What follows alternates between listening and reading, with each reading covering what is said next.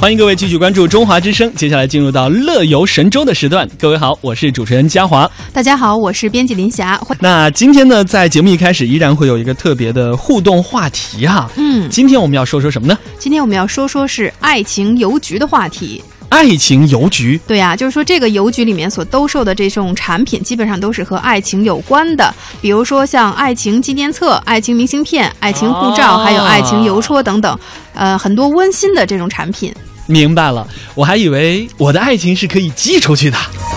想寄给谁寄给谁。其实也有点类似这样的东西，就是比如说，它这里有一种叫做“时光漫递”的这种漫递业务，那你啊就可以把你的这这份爱意，然后寄给你未来的那个他。比如说像章子怡呀、 巩俐呀、这种就寄不出范去冰了，冰啊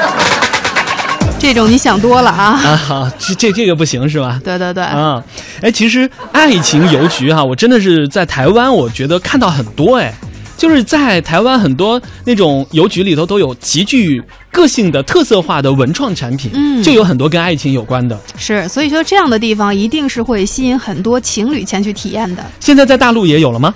有啊，在大陆，像我之前去过这个七九八艺术工厂。嗯，啊，它这里面有一家叫做熊猫漫递，呃，其实就类似刚我们刚刚说的类似这种快递业务吧，漫递叫熊猫漫递，怎么把熊猫慢慢的递出去不？是，它是以熊猫为主题的这样一家就是开展漫递业务的这个邮局。啊哈，嗯，另外呢，在九月一号啊，洛阳市的薰衣草庄园呢，记者也看到了一家爱情邮局哈，这个小巧的木屋子、复古的油桶、木质的招牌啊，这个外观很别致啊，吸引了大家都来关注。哎，这个爱情邮局到底寄什么呢？就是刚才提到了像什么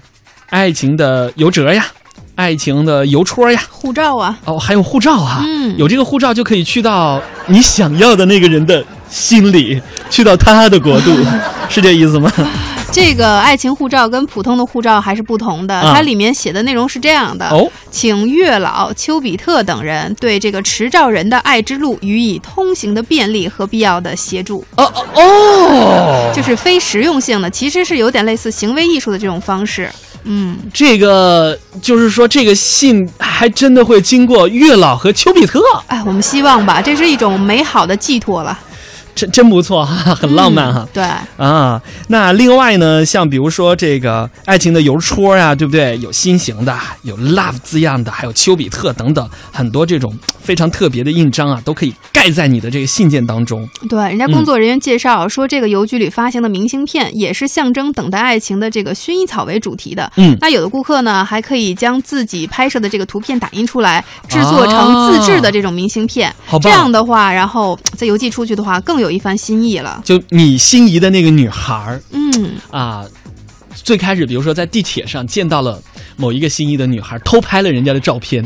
然后哎啊，这个辗转反复找到了她，然后你就可以寄给她，表达你的爱意，对啊，对啊。不或错者吧？说，对，如果是他们我们刚才前面所提到的这个时光漫递业务，哦，她也这有样一个东西，如果您寄出去的话，嗯哎，再过几年，说不定你真跟的真的跟这女孩儿因为缘分走到了一起，然后呢，再给她一个意外的惊喜。当她收到这个照片的时候，会觉得哇，原来真的是一切老天自有安排呀，对就是缘分呀。时光漫递哈，再给大家解释一下，到底是怎么一个漫递呢？很简单，就是说，就是写给嗯未来的信嘛，对我暗恋这个女孩儿，对吧？那我决定花两年时间，我一定要追到她。那么我就写一封信，就是哎，两年前我就是这么想的，两年以后你一定是我老婆。然后交给邮局，告诉对方说，两年以后的今天你再帮我寄出去，对不对？对啊，对啊，而且就是不光是对你自己的爱人所投递的这样一份心意，嗯，还可以写给自己，哦，比如说可以记录自己此刻的这种特殊的心情，嗯或者就是写给未来自己一份这样的这种新奇的感受，呃，或者是觉得是铭记自己的这个理想，以备在这个迷茫的哎时候用于提醒自己，都可以，甚至还可以有一些父母写给自己孩子的这个未来哦的、寄这个也语不错，对对也不对错，，也不错。嗯，对，不一定是爱情啊，比如说啊，我今天失败，我非常沮丧，但是我决定从哪跌倒，从哪里爬起来。两年以后我一定可以的，我要写给两年以后更加优秀的自己，对不对？啊，就是这种豪情壮志用来鞭策这个失落时候的自己嘛。啊也是可以的。其实像这种我们刚才说了，这种漫地就属于一种行为艺术方式，它主要是提醒人们在这个快速发展的这个现代社会去关注自己的当下，这也是一种呃很直接的这种感受。嗯，把它记录下来。你有给自己未来的自己写过信吗？没写过，好像有一年我们台里团委还组织过这样的活动。这么浪漫，我觉得挺浪漫的一件事儿。对对对对对对对，